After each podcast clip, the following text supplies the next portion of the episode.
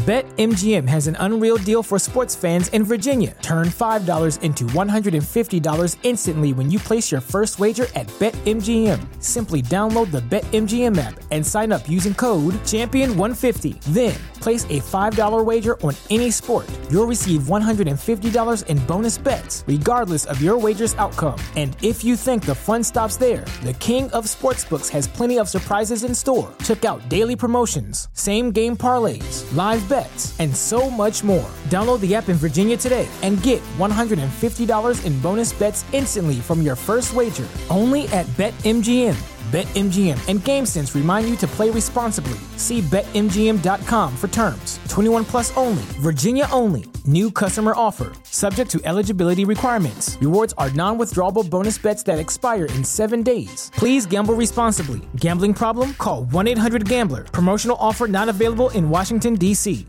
¿Te preocupas por tu familia? Entonces, ¿por qué darles solo huevos ordinarios cuando pueden disfrutar de lo mejor? Eggland's Best, los únicos huevos con ese delicioso sabor fresco de granja, además de la mejor nutrición, como 6 veces más vitamina D, 10 veces más vitamina E y 25% menos de grasa saturada que los huevos regulares, además de muchos otros nutrientes importantes. Así que, dales los mejores huevos. Eggland's Best, mejor sabor, mejor nutrición, mejores huevos. Fue entonces cuando empezaron nuestros prolongados viajes por todos los Estados Unidos. Pronto llegué a preferir a cualquier otro tipo de alojamiento para turistas, los que proporcionaba el Functional Motel. Escondrijos limpios, agradables, seguros, lugares ideales para el sueño, la discusión, la reconciliación, el amor. Al principio, mi temor a suscitar sospechas me hacía pagar ambas secciones de una suite doble cada una equipada con una cama de dos plazas.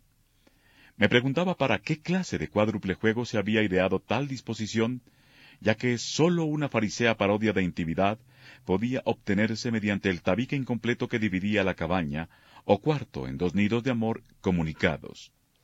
Con el tiempo, las posibilidades sugeridas por tan honesta promiscuidad, dos jóvenes parejas intercambiando alegremente sus compañeros, o un niño sumido en un sueño ficticio para ser testigo auricular de sonoridades primitivas, me hicieron más audaz, y de cuando en cuando alquilaba una cabaña con una cama de dos plazas, o una cama y un catre, una celda paradisíaca con visillos amarillos, corridos para crear una ilusión matinal de Venecia, de sol resplandeciente, cuando en realidad no estábamos sino en Pensilvania, y llovía.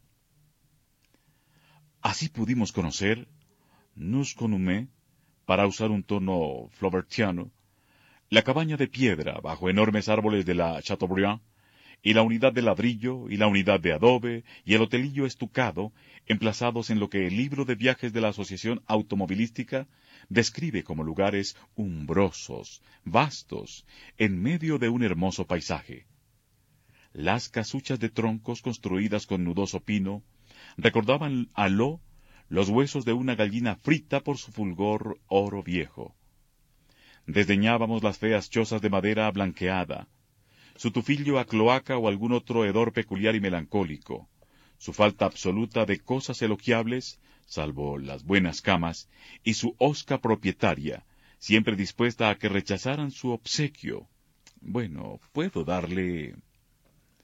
Nus comune, esto es realmente divertido, la presunta seducción de sus tautológicos nombres, todos esos Hotel del Crepúsculo, Albergue de las Cumbres, Albergue del Pinar, Albergue Montañés, Albergue del Horizonte, Albergue del Verde Prado, Albergue de Mac, Albergue del Parque. A veces había un añadido especial en la inscripción, algo así como Bienvenidos los niños, se permiten animales domésticos. Bienvenido seas, se permite tu entrada.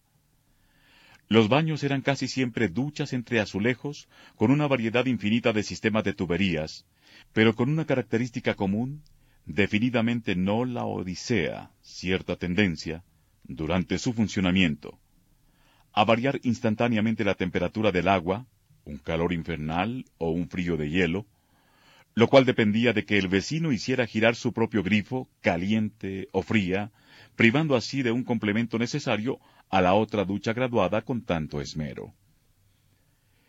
En algunas cabinas se veían instrucciones pegadas sobre el inodoro, sobre cuyo tanque se amontonaban sin asomo de higiene las toallas. En ella se pedía a los huéspedes que no arrojaran a ese receptáculo restos de comida, latas de cerveza, cartones, abortos. Otras tenían avisos especiales bajo un vidrio tales como sugerencias interesantes, jinetes. Con frecuencia podrá usted ver jinetes que bajan por la calle principal de regreso de una romántica cabalgata a la luz de la luna, a las tres de la mañana, dijo socarronamente la poco romántica Lo. Nus mes, los diversos tipos de recepcionistas de albergue de carretera, el criminal reformado, el profesor jubilado, el viajante de comercio entre los hombres, las variantes maternales, pseudo distinguidas y madámicas entre las mujeres. A veces, en la noche monstruosamente caliente y húmeda, aullaban trenes con agudeza lacerante y ominosa, mezclando el poder y la histeria en un solo alarido desesperado. Evitábamos los hogares para turistas, parientes campesinos de los funerarios. Eran anticuados, urbanos, sin duchas, con complicados tocadores en minúsculos dormitorios deprimentes y blanquirrosados, y fotografías de los hijos de la propietaria. Pero de cuando en cuando me rendía a la predilección de Lo por los hoteles de verdad. Ella escogía en la guía, mientras yo la acariciaba en el automóvil parado en el silencio de un camino misterioso sazonado por el crepúsculo, algún alojamiento junto a un lago, profusamente recomendado, y que ofrecía toda clase de cosas magnificadas por el foco que ella les proyectaba. Vecinos simpáticos, aperitivos antes de las comidas, barbacoas al aire libre, pero que evocaban en mi mente odiosas visiones de malditos estudiantes secundarios, con camisas abiertas y mejillas como ascuas apretadas contra las de Lo, mientras el pobre doctor Humbert, sin abrazar otra cosa que dos rodillas masculinas, enfriaba sus almorranas sobre el césped mojado. Asimismo, eran una gran tentación para Lo las posadas coloniales, que además de su atmósfera agradable y sus ventanas enrejadas, prometían cantidades ilimitadas de comidas deliciosas. Recuerdos del hotel principesco de mi padre me impulsaban a veces a buscar su equivalente en el extraño país que recorríamos. Pronto me sentía disuadido, pero lo seguía en pos del aroma de comidas exquisitas, mientras yo daba un respingo, por motivos no exclusivamente económicos, al leer junto al camino inscripciones tales como Timber Hotel, niños menores de catorce años gratis. Por otro lado, me estremezco al recordar ese presunto hotel de clase alta en un estado del oeste, que anunciaba ataques nocturnos a la nevera, y cuyo encargado, sorprendido por mi acento, quiso saber el nombre de mi difunta esposa y el nombre de soltera de mi difunta madre. Una estancia de dos días allí me costó ciento veinticuatro dólares. ¿Y recuerdas, Miranda, esa otra guarida de ladrones ultra elegantes, como un obsequioso café matutino y agua corriente helada, sin niñas de menos de dieciséis años, y sin lolitas, desde luego? No bien llegábamos a uno de los usuales moteles de carretera, que se convirtieron en nuestro asilo habitual, Lolita ponía en marcha el ventilador eléctrico o me inducía a que echara una moneda en la radio, o leía los avisos y me preguntaba lloriqueando por qué no podía cabalgar por algún sendero recomendado, o nadar en ese estanque local de tibia agua mineral. Casi siempre con el aire contrito y hastiado que cultivaba, caía postrada y abominablemente deseable en un sillón rojo, o en una chaise longue verde, o en una poltrona de lona a rayas, con reposapiés y parasol, o en un sillón giratorio, o en cualquier otra silla de jardín bajo una sombrilla en el patio, y necesitaba horas de persuasiones, amenazas y promesas para conseguir que me prestara durante algunos segundos sus miembros tostados en el secreto de mi cuarto por cinco dólares, antes de emprender cualquier diversión que prefiriera a mi humilde goce. Una mezcla de candor y decepción, de encanto y vulgaridad, de azul mal humor y rosada alegría. Lolita podía ser cuanto quería una exasperante chiquilla. En realidad, yo no estaba del todo preparado para sus accesos de hastío desorganizado, sus apretujones vehementes e intensos, sus actitudes de abandono, piernas abiertas, aire vencido, ojos narcotizados, sus bravuconadas, una especie de difusas payasadas que consideraba muy recias, según los cánones de un muchacho dependenciero. Mentalmente la consideraba una chiquilla convencional hasta la repulsión. Almibarado, hot jazz, baile acrobático, imponentes helados de chocolate, revistas cinematográficas, discos, etc. Esos eran los objetivos obvios de su lista de cosas preferidas. ¿Sabe Dios cuántos níqueles míos alimentaron las insaciables máquinas de música, inevitables en nuestras comidas? Todavía oigo la voz nasal de esos seres invisibles que le cantaban serenatas, gentes con nombres como Sammy y Joe, y Eddie y Tony, y Peggy y Patty, y Rex, y las canciones sentimentales de éxito, todas tan similares a mis oídos como los diversos helados de Lo para mi paladar. Dolly creía con una especie de fe celestial en todo anuncio o aviso aparecido en Mobile Up o Screenland. Suracil seca los granos, o conviene cuidar que los faldones de la camisa no asomen por los blue chicas, pues Jill dice que quedan mal. Si un anuncio decía junto al camino, visitad nuestra tienda de obsequios, debíamos visitarla. Debíamos comprar sus curiosidades indias, sus muñecas, sus alhajas de cobre, sus dulces de cacto. Las palabras novedades y recuerdos la hechizaban con su melodía trocaica. Si un letrero en un café proclamaba bebidas heladas, Lo se estremecía automáticamente aunque las bebidas estaban heladas en todas partes. Lo era el destinatario de todos los anuncios, el consumidor ideal, el sujeto y objeto de cada letrero engañoso y yo intentaba patrocinar, sin éxito, solo aquellos restaurantes donde el sagrado espíritu de Honkantines había descendido sobre los bonitos manteles de papel y las ensaladas coronadas de queso. En esos días, ni ella ni yo habíamos recurrido aún al sistema de soborno monetario que habría de producir tales estragos en mis nervios y su moralidad no mucho después recurría a otros tres métodos para someter y dulcificar algo el temperamento de mi pubescente concubina. Pocos años antes, Lo había pasado un lluvioso verano bajo los legañosos ojos de la señorita Fallen en una granja ruinosa de los Apalaches que había pertenecido a algún gruñón Hayes en el pasado remoto aún existía entre los campos lozanos de ramas doradas, al borde de un bosque sin flores, al final de un camino siempre enlodado, a veinte millas del villorrio más cercano. Lo recordaba ese adefesio de casa, la soledad, las viejas praderas empapadas, el viento y los páramos desmesurados, con una enérgica aversión que torcía su boca e hinchaba su lengua entrevista. Y era allí donde la había amenazado con exiliarse junto a mí durante meses y años recibiendo mis lecciones de francés y latín, a menos que cambiara su presente actitud. Charlotte estaba empezando a comprenderte. Como una simple niña, lo chillaba, ¡no! y se hacía frenéticamente de mi mano al volante cuando yo cortaba sus ciclones de mal humor, dando la vuelta con el automóvil en mitad de la autopista y dando a entender que nos iríamos directamente a esa morada oscura y lúgubre. Pero cuanto más nos alejábamos del oeste, menos tangible se hacía la amenaza, por lo que debía recurrir a otros medios de persuasión. Entre ellos, la amenaza del reformatorio es el que recuerdo con el más hondo lamento de vergüenza. Desde el principio mismo de nuestra relación tuve la lucidez suficiente para comprender que debía asegurarme su total cooperación para mantener secreta nuestra aventura y hacer que ésta fuese su segunda naturaleza, a pesar de todo el rencor que pudiera sentir por mí, a pesar de cualquier otro placer que ella pudiera codiciar. Ven, besa a tu viejo, solía decirle, y deja de hacer tonterías.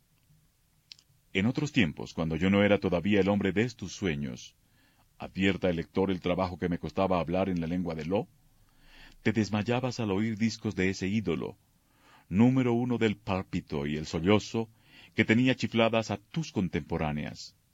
Lo, ¿a mis qué? Habla claro. Ese ídolo de tus amigas se parecía, según tú, al amigo Humbert. Pero ahora no soy más que tu viejo, el papá de tus sueños que protege a la niña de mis sueños, mi Cher Dolores. Quiero protegerte, querida, de todos los horrores que ocurren a las niñas bajo los cobertizos en los caminos. Y, ay, como vous le savez trop bien, gentil, en los bosquecillos, durante el más austero de los veranos. A toda costa he de ser tu guardián, y si eres buena, espero que un tribunal legalizará esa custodia antes de que pase mucho tiempo. Pero olvidemos, Dolores Gess, la llamada terminología oral una terminología que acepta como racional el término cohabitación inmoral y lasciva. No soy un psicópata sexual y criminal que se toma libertades indecentes con una niñita. El violador fue Charlie Holmes. Soy terapeuta, un agradable intervalo en el camino de la distinción. Soy tu papaíto, Lo. Oye, tengo aquí un sesudo libro sobre niñas. Oye, querida, lo que dice. Cito. La niña normal, observa bien, la niña normal suele mostrarse muy ansiosa por agradar a su padre. Siente en él al antecesor del varón deseado y evasivo. Evasivo está muy bien por Polonio. La madre sensata, y tu madre habría sido sensata si hubiera vivido, debe alentar un compañerismo entre padre e hija, comprendiendo, disculpa este estilo sin elegancia, que la niña conforma sus ideales de amor y de hombre mediante su asociación con el Padre. Ahora bien, ¿cuáles son las asociaciones que cita y recomienda este libro? Vuelvo a citar. Entre los sicilianos, las relaciones entre padre e hija se dan por sentadas y la niña que participa de tales relaciones no es mirada con desaprobación por la sociedad de que forma parte. Soy un gran admirador de los sicilianos, excelentes atletas, excelentes músicos, hombres excelentes y rectos, lo, y grandes amantes. Pero no nos vayamos por las ramas. El otro día leímos en los diarios todo un escándalo sobre un maduro enemigo de la decencia que se declaró culpable de violar el acta de Ment al transportar de estado en estado a una niña de nueve años con propósitos inmorales, sean cuales fueren. Querida Dolores, no tienes nueve años, sino casi trece. ¿Y no te aconsejaría que te considerases como mi esclava en este viaje a través del país? Y deploro el acta de Men como causante de un terrible equívoco, la venganza que los dioses de los semánticos se toman contra los filisteos de apretados lazos. Soy tu padre, y hablo claro, y te quiero. Por fin, veamos qué puede ocurrirte si tú, una menor acusada de menoscabar la moral de un adulto en un hotel respetable, te quejas a la policía de que te he raptado y violado. Supongamos que te creen. Una menor que permite a una persona de más de 21 años que la conozca carnalmente, induce a su víctima a violación estatuida o a sodomía de segundo grado, depende de la técnica, y la pena máxima es de 10 años. Me mandan, pues, a la cárcel. Ok, voy a la cárcel. Pero, ¿qué ocurre contigo, mi pequeña huérfana? Bueno, tú tienes más suerte. Pasas a manos del Departamento de Bienestar Público, cosa que no suena muy bien, me temo. Una formidable matrona del tipo de la señorita Fallen, pero más severa y menos aficionado que ella a la bebida, te quitará tu lápiz de labios y tus bonitos vestidos. Basta de correrías. No sé si conoce las leyes sobre los niños menesterosos, abandonados, incorregibles y delincuentes. Mientras yo me aferre a los barrotes, a ti, feliz niña abandonada, te darán a elegir entre varias residencias más o menos iguales, la escuela correccional, el reformatorio, el hogar para detención juvenil, o una de esas casas para niñas donde tejerás cosas, cantarás himnos y los domingos comerás tortitas rancias. Irás a esos lugares, Lolita. Mi Lolita. Esta dejará su cátulo y se irá ahí como la niña descarriada que es. En términos más claros, si nos pescan, serás analizada e institucionalizada, mi chiquilla. Setut, vivirás, mi Lolita. Vivirás, ven aquí, mi flor dorada, con otras treinta y nueve descarriadas en un dormitorio sucio. No, permíteme, por favor, bajo la supervisión de matronas abominables. Esa es la situación, esa es la alternativa. ¿No crees que en esas circunstancias Dolores Hess haría mejor en no apartarse de su viejo? Machacando todo eso, logré aterrorizar a Lo, que a pesar de su aire vivo y alerta y sus muestras de ingenio, no era una niña tan inteligente como podía sugerirlo el informe de su campamento. Pero si me las compuse para dejar sentada una situación de secreto y culpa compartidos, fui menos eficaz al tratar de mejorar su humor. Todas las mañanas, durante nuestros largos viajes, tenía que urdir alguna sorpresa, algún punto especial en el espacio y el tiempo, para que Lo fijara en él sus ojos y sobreviviera hasta la hora de acostarse. De lo contrario, desprovista de un propósito plausible y concreto, el esqueleto de su día vacilaba hasta desplomarse. El objeto en vista podía ser cualquier cosa, un faro en Virginia, una cueva natural en Arkansas, convertida en café, una colección de fusiles y violines en alguna parte de Oklahoma, una réplica de la gruta de Lourdes en Louisiana, fotografías desleídas del rico periodo minero en el museo local de un lugar de las montañas rocosas, cualquier cosa. Pero tenía que estar allí frente a nosotros, como una estrella fija, aunque podía ocurrir que lo se fingiera descompuesta, no bien llegáramos hasta ella.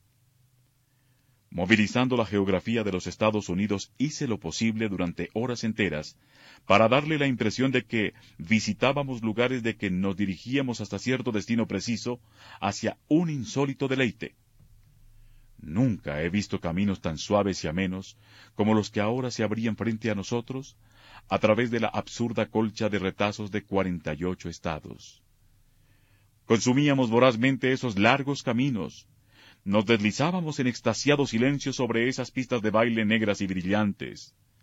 Lo no sólo carecía de ojo para el paisaje, sino que reaccionaba furiosa ante mis llamadas de atención a tal cual detalle de la vida, que yo mismo había aprendido a discernir solo después de exponerme durante un largo periodo a la delicada belleza siempre presente al margen de nuestro viaje gratuito.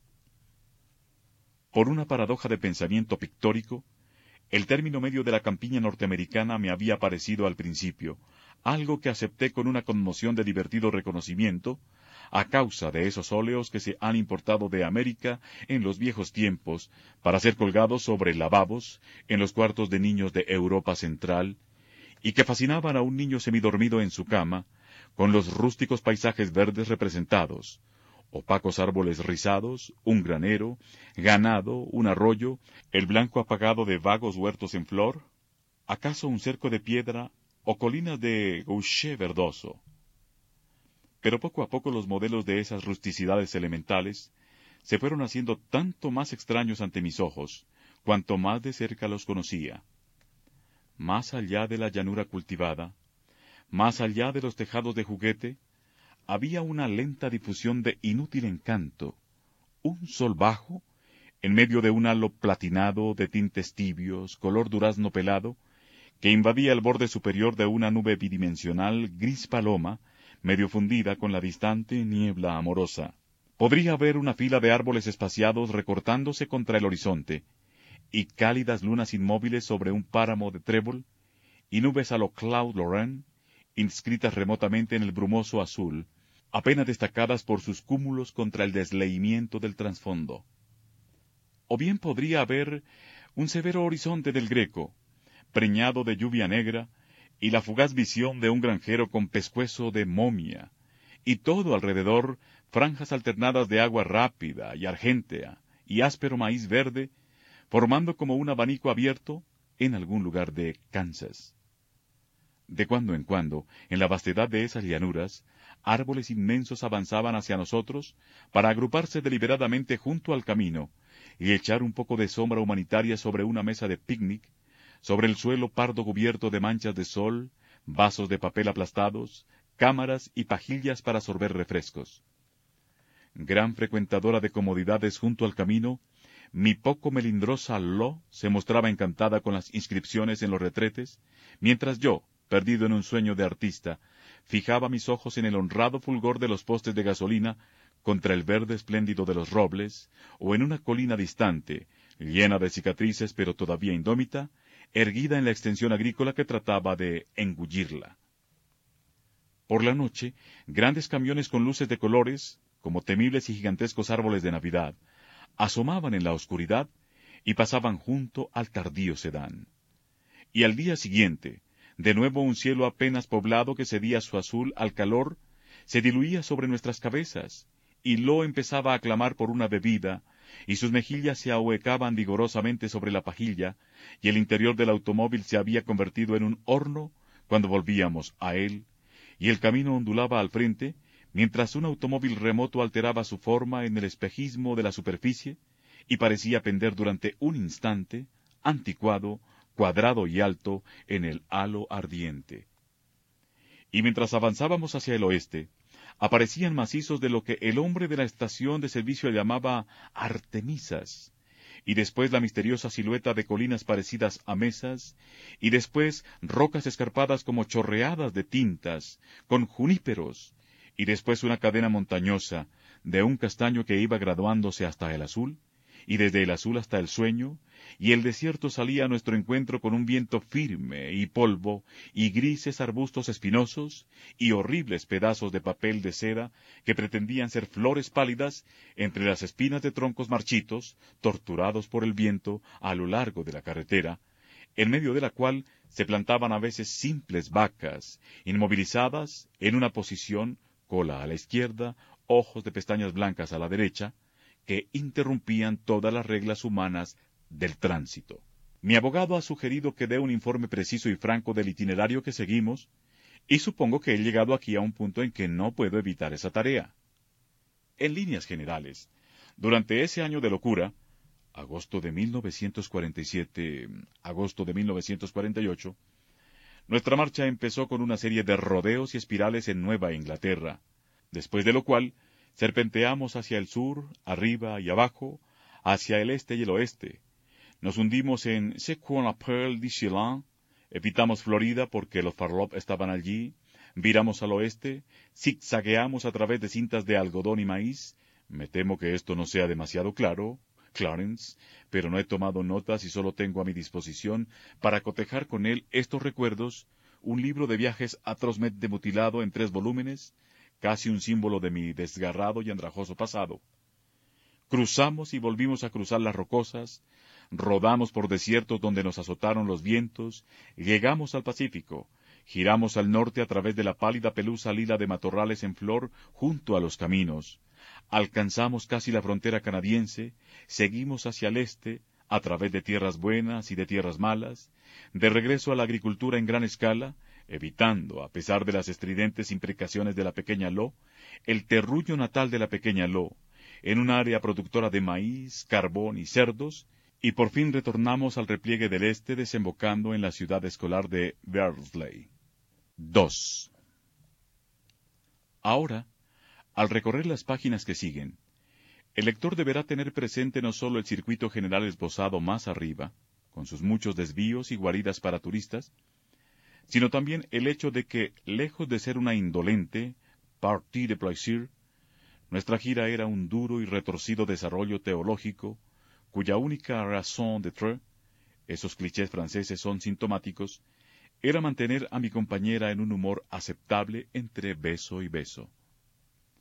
Ojeando ese libro de viajes destrozado, evoco confusamente ese jardín magnolia en un estado sureño que me costó cuatro dólares y que según el anuncio del libro debe visitarse por tres razones porque John Glassworthy, un escritor de mala muerte pesado como una piedra, lo aclamó como el jardín más encantador del mundo, porque en 1900 la guía Baedeker lo señaló con una estrella y por fin, porque, oh, lectores, porque las niñas, y por Júpiter no era mi Lolita una niña, caminarán con ojos como estrellas llenas de reverencia, por ese anticipo del cielo, absorbiendo una belleza que influirá sobre su vida. No sobre la mía, dijo acerbamente Lo, sentándose en un banco con los suplementos de dos diarios dominicales en su regazo encantador. Pasamos y repasamos por toda la gama de restaurantes de carretera de Estados Unidos, desde el humilde Iat, con la cabeza de ciervo, oscura huella de larga lágrima en el ángulo del ojo, tarjetas postales, humorísticas del tipo Court, posterior, fichas de huéspedes empaladas, visiones de helados celestiales, medio pastel de chocolate bajo una campana de vidrio, y varias moscas horriblemente experimentadas, zigzagueando sobre el azucarero, en el innoble mostrador, hasta los lugares caros, con luces amortiguadas, manteles de absurda pobreza, mozos ineptos, expresidiarios o alumnos secundarios, la espalda ruana de una actriz de cine, las cejas como piel de Marta de su galán del momento y una orquesta con trompetas. Inspeccionamos la estalagmita más grande del mundo en una cueva donde tres estados sureños celebran una reunión de familia. Admisión según la edad, adultos un dólar, menores sesenta centavos. Un obelisco de granito que conmemora la batalla de Blue Licks, huesos viejos y cerámica india en el museo inmediato. Lo, diez centavos, muy razonable. La actual cabaña de troncos, tosca reproducción de la vieja cabaña donde nació Lincoln un canto rodado con una placa en memoria del autor de Árboles. Estamos ahora en Poplar Cove, NC, a donde hemos llegado por lo que a mi amable tolerante y por lo común contenido libro de viajes llama airadamente un camino muy estrecho en pésimo estado, cosa que suscribo. Desde una lancha alquilada manejada por un ruso blanco, entrado en años, pero aún repulsivamente apuesto, un varón, según decían, las palmas de Lo estaban húmedas, la muy tonta, que había conocido en California al buen viejo Maximovich y a Valeria, pudimos distinguir la inaccesible colonia de los millonarios en una isla un poco alejada de la costa de Georgia. Seguimos inspeccionando una colección de tarjetas postales de hoteles europeos en un museo dedicado a curiosidades, en un lugar de Mississippi donde reconocía con una cálida oleada de orgullo una fotografía en colores del Mirana paterno, sus toldos a rayas, su pabellón ondulado sobre las palmeras retocadas. ¿Y qué? dijo Lo, mirando de reojo al bronceado dueño de un lujoso automóvil que nos había seguido hasta la mansión de las curiosidades, reliquias de la era del algodón. Un bosque en Arkansas y sobre el hombro tostado de Lo, una hinchazón rosa púrpura, obra de algún jején, cuyo veneno de hermosa transparencia extraje apretando con las largas uñas de mis pulgares, para succionar después hasta que manó su sabrosa sangre. La calle Bourbon, en una ciudad llamada Nueva Orleans, en cuyas aceras, según el libro de viajes, pueden encontrarse, me gustó ese pueden, chiquillas que consentirán, ese consentirán me gustó más, en zapatear por unos pocos céntimos Qué divertido, mientras sus abundantes y pequeños clubes nocturnos están atestados de visitantes. Malo. Colecciones de tradiciones fronterizas.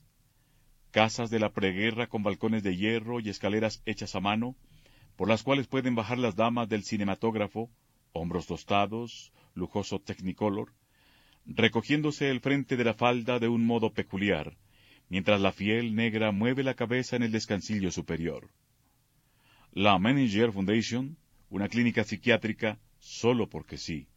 ¿No se merece tu familia lo mejor? Entonces, ¿por qué no los mejores huevos? Ahora, Egglands Best están disponibles en deliciosas opciones. Huevos clásicos, de gallina libre de jaula y orgánicos de Egglands, que ofrecen un sabor más delicioso y fresco de granja que le encantará a tu familia. En comparación con los huevos ordinarios, Egglands Best contiene la mejor nutrición como 6 veces más vitamina D, 10 veces más vitamina E y el doble de omega 3 y B12. Solo Egglands Best. Mejor sabor, mejor nutrición, mejores huevos. Visita egglandsbest.com para más información un pedazo de arcilla de hermosas erosiones, flores de yuca tan puras, tan sedosas, pero inmundas de moscas.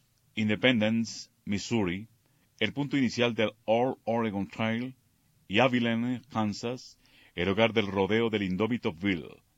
Montañas distantes, montañas cercanas, más montañas, belleza azulada, nunca accesibles, o que se convierten cada vez en colinas desiertas, cadenas al sudeste, fracasos de altura como Alpes, grises colosos de piedra, veteados de nieve que traspasan el cielo y el alma, picos inexorables que aparecen de improviso en un recodo de la carretera, enormidades arboladas con un sistema de oscuros pinos netamente superpuestos, interrumpidos a veces por la pálida espuma de los álamos, formaciones rosadas y lilas, faraónicas, fálicas, demasiado prehistóricas para las palabras. Lo hastiada. Montes de lava negra, montañas de comienzos de primavera, con vello de elefante sobre sus crestas, montañas de fines de verano, gibosas, con sus pesados miembros egipcios doblados bajo pliegues de felpa, parduzca comida por polillas, colinas de avena manchadas por rotundos robles verdes, una última montaña bermeja con una rica alfombra de alfalfa a su pie. Inspeccionamos también el lago Little Iceberg, en algún lugar de Colorado, y los bancos de nieve, y las almohadillas de minúsculas flores alpinas, y más nieve, por la cual Lo, con gorra de pompón rojo, intentaba deslizarse chillando, y bombardeada con bolas de nieve por algunos mozalbetes, se desquitó del mismo modo esqueletos de álamos quemados, manchas de flores azules, los diversos pormenores de una excursión pintoresca, centenares de excursiones pintorescas, miles de riachuelos del oso, manantiales de soda, cañones pintados, Texas, una llanura agostada, la cámara de cristal en la cueva más larga del mundo, unos niños menores de doce años libres, Lo, una joven cautiva, una colección de esculturas caseras de una dama local al término de la mísera mañana de un lunes entre el polvo, el viento, la aridez. El Conception Park, en una ciudad de la frontera mexicana, que no me atreví a cruzar. Aquí y allá, centenares de colibríes grises entre el polvo, sorbiendo en la garganta de flores difusas. Shakespeare, una ciudad fantasma en Nuevo México, donde el perverso ruso Bill fue colgado hace setenta años. Criaderos de peces, casas rupestres, la momia de un niño, contemporáneo indio de Florentín Vea, nuestro vigésimo cañón del infierno, nuestro quincuagésimo portal hacia cualquier cosa, Faid, el libro de viajes, cuya cubierta había desaparecido por entonces. Siempre los mismos tres viejos, con sombreros y tirantes, disipando la tarde estival bajo los árboles, junto a la fuente pública. Un latido en mi ingle, una visita a través del vaho azulado en un paso de montaña, y las espaldas de una familia que disfrutaba del espectáculo, y el cálido, feliz, vehemente, intenso, esperanzado, desesperado susurro de Lo. Mira a los McChrystal, por favor. Vamos a hablar con ellos, por favor. Hablemos con ellos, lector. Por favor, haré lo que quieras, oh, por favor. Danzas ceremoniales indias estrictamente comerciales.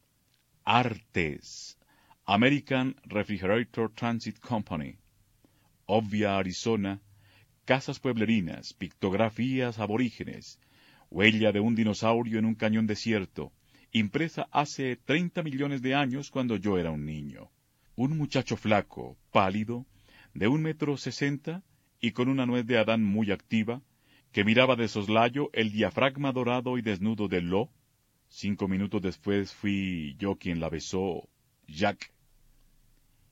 Invierno en el desierto, primavera en la colina, almendro en flor.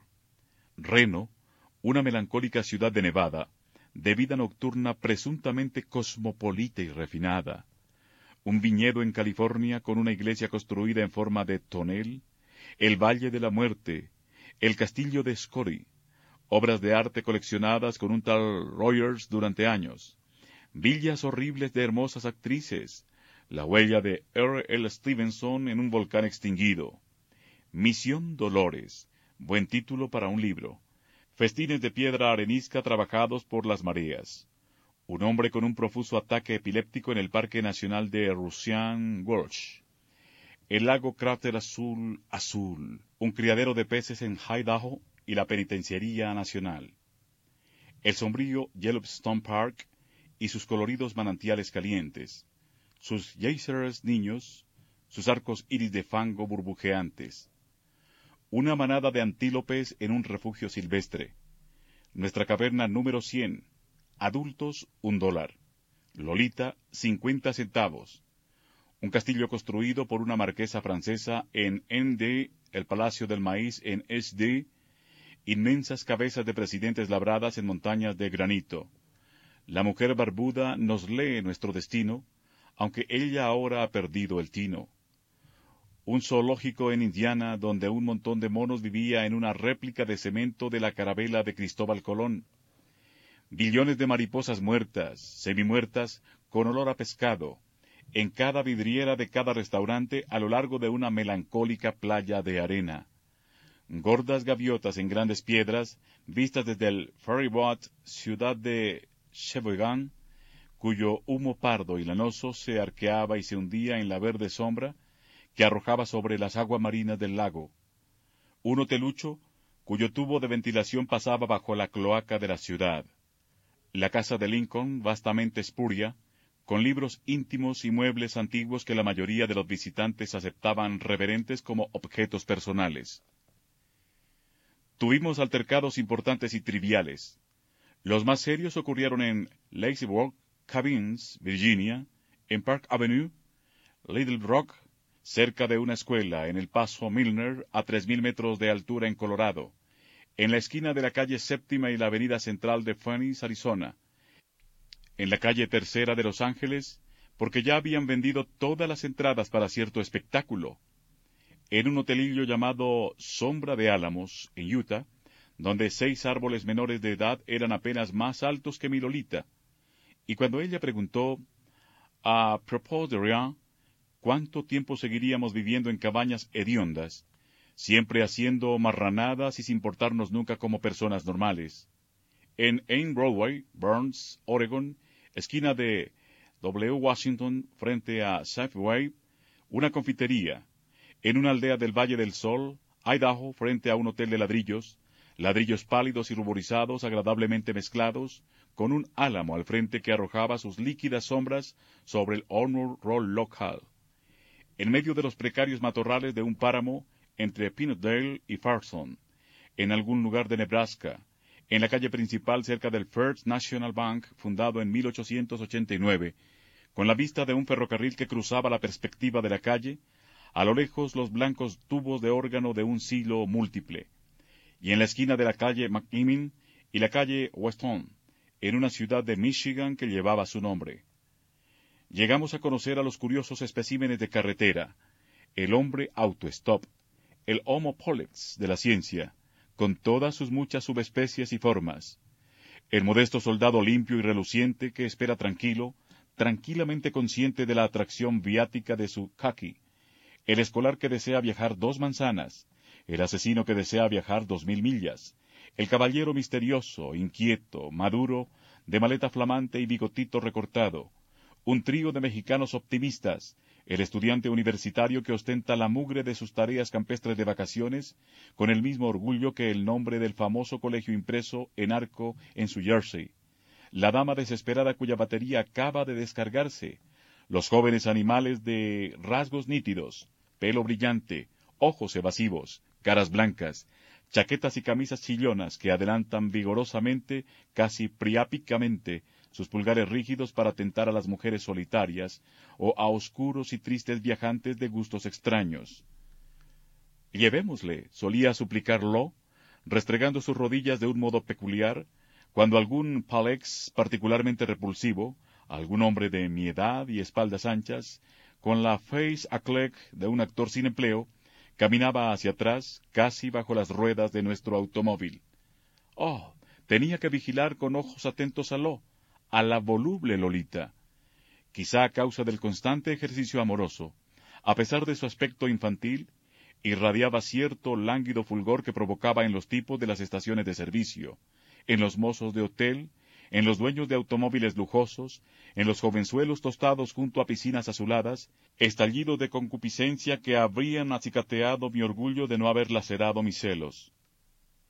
Pues Lolita tenía conciencia de ese fulgor suyo, y solía pescarla Colland en regard, hacia algún macho atractivo, algún monograciento de musculosos brazos dorados y con reloj de pulsera en la muñeca, y no bien volvía la espalda para comprar a Lo un caramelo, oía que ella y el rubio mecánico estallaban en una perfecta canción de risas amorosas. Durante nuestras paradas más prolongadas, cuando descansaba después de una mañana particularmente violenta, y la bondad de mi corazón apaciguado me había inducido a permitirle, indulgente, hmm, una visita al jardín a la biblioteca infantil, en la acera opuesta, en compañía de la fea Mary y el hermano de Mary, ocho años, ambos hijos de nuestro vecino de Bungalow, Lo volvía una hora después, mientras Mary, descalza, arrastrándose bastante más lejos, y el chiquillo, aparecían metamorfoseados en dos rubios horrores de la escuela secundaria, todo músculo y gonorrea. Mi lector podrá imaginar muy bien cuál era mi respuesta cuando, con bastante timidez lo admito, Lo me preguntaba si podía ir con Carr y Al a la pista de patinaje. Recuerdo la primera vez, una tarde polvorienta y ventosa, que la dejé ir a la pista. Cruelmente, dijo que no sería divertido si yo la acompañaba, ya que esa parte del día se reservaba a los menores de edad. Concertamos un pacto. Me quedé en el automóvil, entre otros automóviles, vacíos, con sus hocicos vueltos hacia la pista al aire libre, con techo de lona, donde unos cincuenta jóvenes, casi todos en parejas, daban vuelta tras vuelta al compás de una música mecánica. El viento plateaba los árboles. Dolly usaba blue jeans y botines blancos como casi todas las niñas.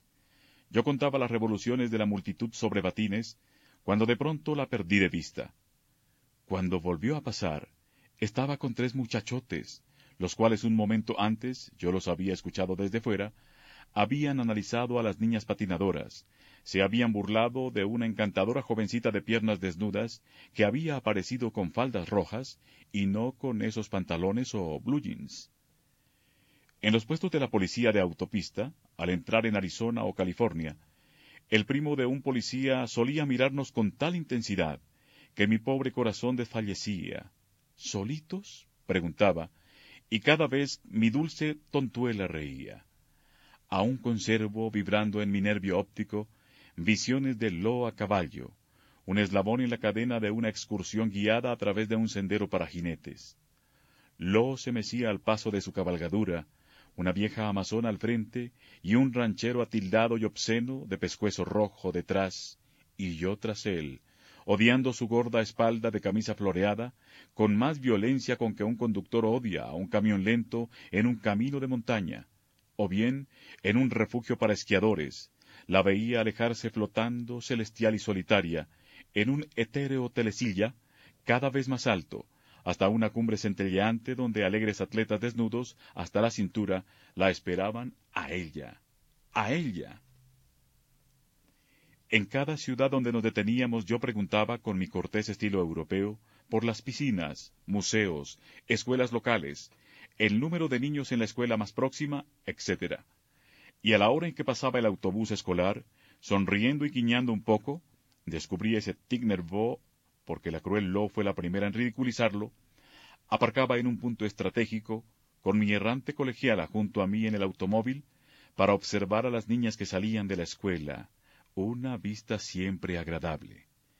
Eso pronto empezó a hastiar a mi fácilmente hastiable Lolita, y como tenía una infantil aversión hacia los caprichos de los demás, nos insultaba a mí y a mi deseo de ser acariciado mientras pequeñas morenas de ojos azules en pantalones cortos azules, o pelirrojas con boleros verdes, o rubias difusas parecidas a muchachas en pantalones descoloridos, pasaban bajo el sol.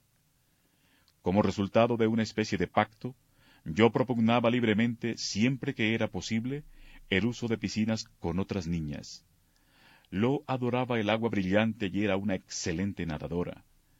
Cómodamente envuelto en mi bata, me sentaba en la abundante sombra postmeridiana después de mi propia y recatada zambullida, y allí me quedaba, con un libro en blanco o una caja de bombones, o con ambas cosas, o solo con un escosor en mis glándulas, y la miraba chapotear con una gorra de goma, perlada, suavemente bronceada, alegre como un anuncio en su ajustado pantaloncillo y su sujetador fruncido.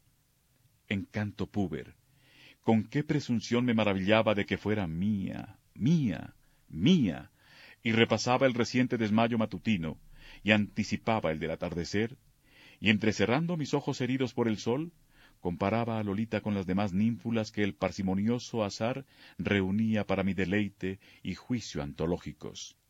Y hoy, poniéndome la mano en el anheloso corazón, no creo en verdad que ninguna de ellas la superara en su deseabilidad, o sólo la superaron en dos o tres ocasiones, a lo sumo, bajo determinada luz, con ciertos perfumes flotando en el aire. Una vez, en el caso desahuciado de una pálida niña española, hija de un noble de fuertes mandíbulas, y otra vez, Magie divagué. Desde luego, tenía que andarme con tiento, plenamente consciente en mis lúcidos celos del peligro de esos juegos deslumbrantes. No tenía más que volverme un instante, digamos, para dar unos pasos y comprobar si nuestra cabaña ya estaba lista después del cambio matutino de sábanas, y dejar sola a Lo. Al volver la encontraba Le Cieux Perdu, hundiendo y moviendo en el agua sus pies de largas uñas, sentada en el borde de piedra, mientras a cada lado de ella había un brown adolescent en cunclillas que habría de ser Tordre o Baudelaire. Durante los meses venideros en sueños recurrentes, provocados por su belleza rojiza y los pliegues argénteos de su estómago. Traté de enseñarle a jugar al tenis para que tuviéramos más diversiones en común, pero aunque yo había sido un buen jugador en mis años mozos, me revelé pésimo como maestro. Hube, pues, de proporcionarle en California cierto número de lecciones carísimas, dadas por un famoso entrenador, un ex campeón arrugado, con un harén de discípulas. Parecía una ruina lastimosa fuera de la cancha, pero a veces, durante una lección, cuando devolvía la pelota con un golpe exquisitamente primaveral, por así decirlo, y la pelota zumbaba en el aire hacia su alumna, esa delicadeza de poder absoluto me hacía recordar que treinta años antes le había visto en Cannes demoler al gran Gobert. Hasta que Lo empezó a tomar esas lecciones, pensé que nunca aprendería el juego. Adiestraba a Lo en la cancha de tal o cual hotel, tratando de recordar los días en que, bajo un viento caliente, entre un remolino de polvo y con una extraña laxitud, enviaba pelota tras pelota a la alegre, inocente y elegante Anabel, fulgor del brazalete, falda blanca y plegada, banda de terciopelo negro en el pelo. Cada palabra mía, cada consejo persistente, no hacía más que aumentar la sombría irritación de Lo. Prefería nuestros juegos, cosa harto curiosa, al menos antes de que llegáramos a California, pasarse la pelota, más que un juego de verdad, esa era una mera casa de la pelota, con una contemporánea pequeña, delgada, maravillosamente bonita, en un estilo Ange Gaucher. Servicial espectador, yo me aproximaba a la otra niña, e inhalaba su débil fragancia a almizcle, mientras tocaba su brazo, y sostenía un puño nudoso, o movía a uno u otro lado su frío muslo para enseñarle la actitud precisa. Mientras tanto, Lo, inclinada hacia adelante, dejaba caer sus rizos bronceados y golpeaba en el suelo con la raqueta como con la muleta de un inválido, y lanzaba tremendos uff de disgusto por mi intromisión. Yo las dejaba con su juego y seguía mirándolas, comparando sus cuerpos en movimiento, con un pañuelo de seda anudado al cuello. Eso era al sur de Arizona, creo, y los días eran perezosos receptáculos de calor, y la torpe Lo se lanzaba contra la pelota y le erraba y maldecía, y enviaba un simulacro de saque a la red, y su compañera, aún más ineficaz, corría concienzudamente tras cada pelota y no alcanzaba a ninguna.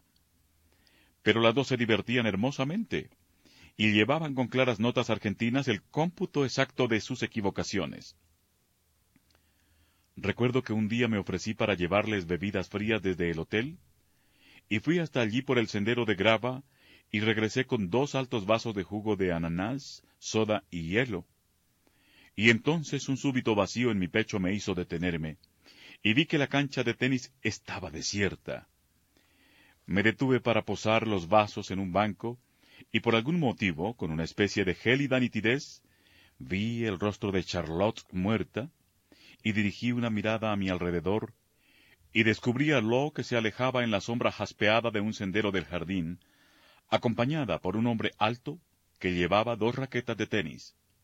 Corrí tras ellos, pero mientras me abría paso entre los arbustos distinguí, en visión alternada, como si el curso de la vida se ramificara constantemente, a Lo en pantalones y a su compañero en shorts que escudriñaban una pequeña superficie cubierta de malezas y azotaban los arbustos con sus raquetas en busca de su última pelota perdida. Cito estas soleadas fruslerías solo para demostrar a mis jueces que hacía todo lo posible para que Lolita lo pasara realmente bien. Qué encantador era verla, una niña ella misma, enseñar a otra niña algunas de sus habilidades, como por ejemplo un modo especial de saltar a la cuerda. Con la mano derecha asida al brazo izquierdo, tras la blanca espalda, la niña menor, diáfana y adorable, era toda ojos, mientras el sol iridiscente era todo ojos sobre la grava bajo los árboles en flor. En medio de ese paraíso lleno de ojos, mi pecosa chiquilla brincaba, repitiendo los movimientos de tantas otras que me habían deleitado en la antigua Europa, en caminitos y terraplenes soleados, mojados, con olor a humedad. Al fin, Lo tendía la cuerda a su amiguita española, y supervisaba la lección repetida, y se apartaba el pelo de las sienes, y cruzaba los brazos, y se pisaba un pie con el otro, o abandonaba sus manos sobre las caderas, aún no florecientes, y yo me cercioraba de que la maldita criada había terminado de limpiar nuestra cabaña. Después de lo cual, enviando una sonrisa a la tímida y morena favorita de mi princesa, y hundiendo desde atrás mis dedos paternales en el pelo de Lo, para deslizarlos en una caricia por su nuca, suave pero firme, llevaba a mi reacia niña a nuestro pequeño hogar para un rápido contacto antes de la cena. ¿Es que le ha arañado un gato, mi pobre amigo? Una mujer vistosa, esponjada y metida en carnes, de ese tipo repulsivo sobre el cual ejercía yo una particular atracción, solía dirigirme esa pregunta en el alojamiento durante la comida de mesa redonda seguida de baile prometido a lo. Ese era uno de los motivos por los cuales procuraba mantenerme lo más lejos posible de la gente mientras Lo, por su lado, ponía todo su empeño en incluir en su órbita a la mayor cantidad imaginable de testigos presenciales. Metafóricamente hablando, Lo andaba meneando su pequeño rabo, en realidad todo el trasero, como hacen las pequeñas rameras, mientras algún extraño de sonrisa sardónica se nos acercaba e iniciaba una brillante conversación con un estudio comparativo de las matrículas de automóvil correspondientes a los diversos estados pues no han viajado poco. Padres preguntones, con la sana intención de arrebatarme a Lo, sugerían que fuera al cinematógrafo con sus hijos. Nos afeitábamos separados por un tabique.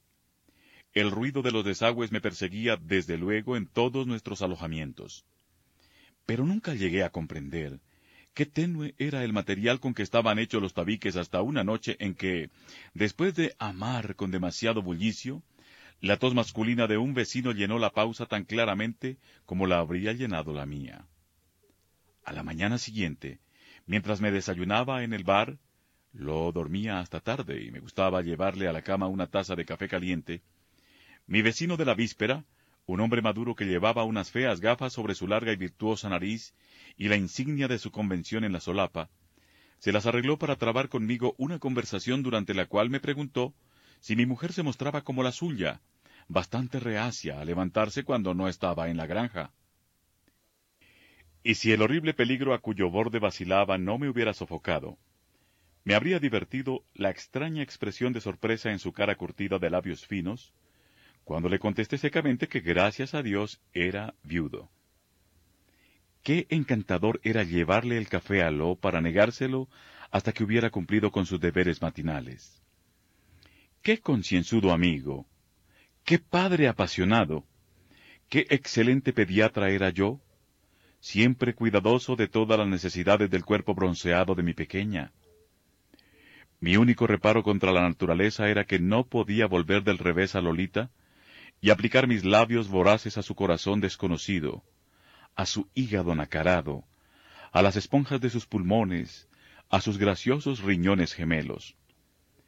Durante algunas tardes especialmente tropicales, en la pegajosa proximidad de la siesta, me gustaba sentir la frescura del sillón de cuero contra mi maciza desnudez, mientras la observaba sentada en mi regazo.